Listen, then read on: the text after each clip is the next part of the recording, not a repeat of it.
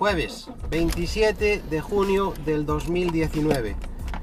Mirad, os comento varias cosas. Esta semana he estado trasteando pues un poco con, con varias aplicaciones. Mirad, eh, lo primero que os comento es un fallo.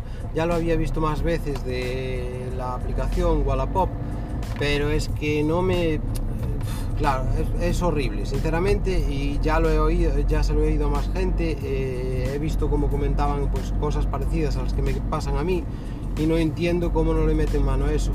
Eh, se trata de la aplicación de mensajería que utiliza Wallapop.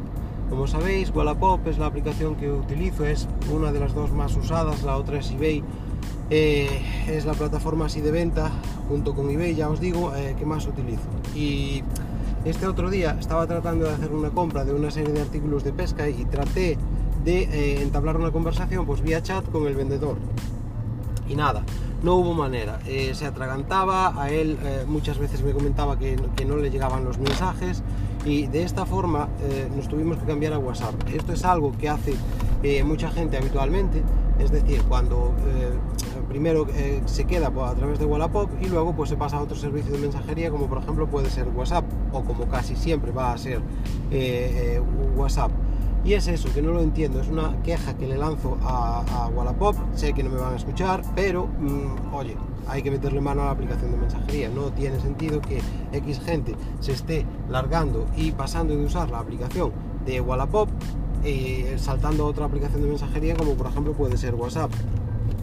Luego os voy a hacer un, comentario a raíz eh, de, un podcaster, concretamente es Mosquetero Web, es un podcaster al que sigo y que siempre, siempre, siempre aporta cosas de, muchísimo valor a nivel de contenido. Y Mosquetero Web eh, en su último podcast comentaba que Google Maps pues que había sufrido varias actualizaciones. Una de ellas es la de que ahora eh, te avisa en cuanto detecta un radar o en cuanto sabe que hay un radar, te avisa.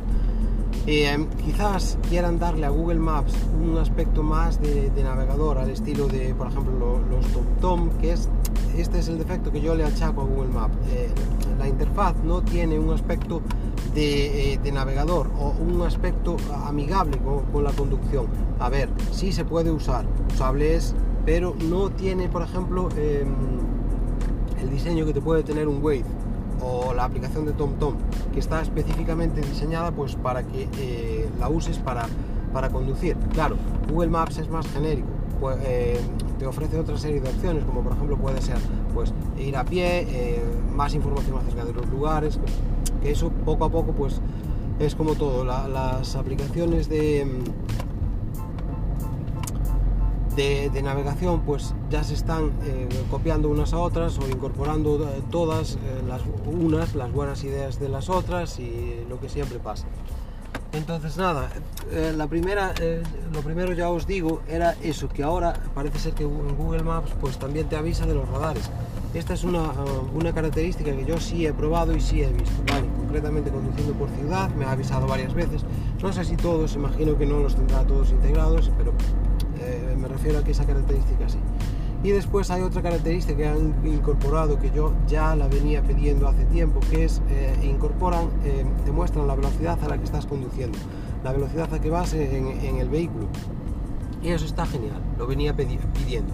Pero que aquí viene el detalle de, de mi comentario, Mosquetero comenta que también se ha entendido le pasa como a mí, que iban a incorporar la velocidad límite de la vía, es decir, establecer un límite que por ejemplo te marque la velocidad en rojo o te muestre algún tipo de aviso si te pasas de la velocidad prevista o máxima, perdón, para circular en esa vía.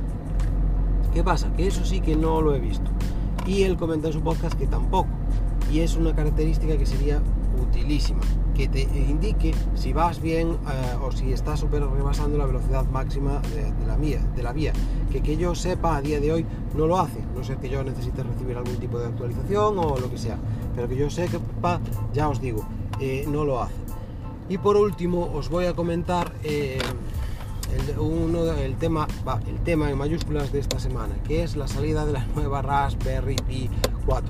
Como sabéis, la Raspberry Pi es una placa que estaba en un principio destinada pues a fines eh, educacionales.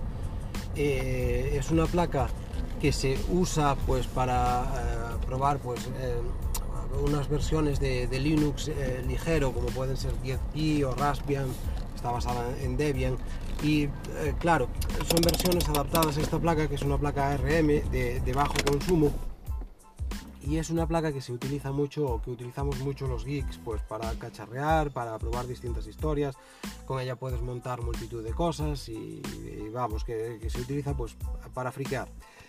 Eh, con referente a esta placa no me voy a extender en sus nuevas características, eh, he de, de, decir que sí que, bueno, algunos ya lo sabréis, le han pegado un lavado de cara impresionante y eh, ahora, por ejemplo, incorpora pues eh, desde Bluetooth en su versión 5.0, eh, le han metido a la versión más em, que lleva, que incorpora más RAM, lleva 4 GB de RAM, o sea, ya va siendo pues un pequeño PC metido pues dentro de una cajetilla de tabaco.